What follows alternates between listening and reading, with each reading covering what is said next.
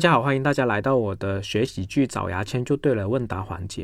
然后今天要回答问题是在开放麦和观众互动的时候需要注意什么事项？如果你是脱口秀主持人这种角色的话，你是可以互动的啊。主持人互动的目的不是为了出梗，不是为了好笑，互动应该有两个目的：第一是让观众放松，第二是让其他演员知道现场有什么观众，让其他演员获得更多的观众信息。啊，不是为了好笑啊！你不要为了出梗而出梗，千万不要用力，用力一般都很尬的啊！你作为主持人，可以问对方的职业啊，有没有跟其他人一起来啊，了解一下对方。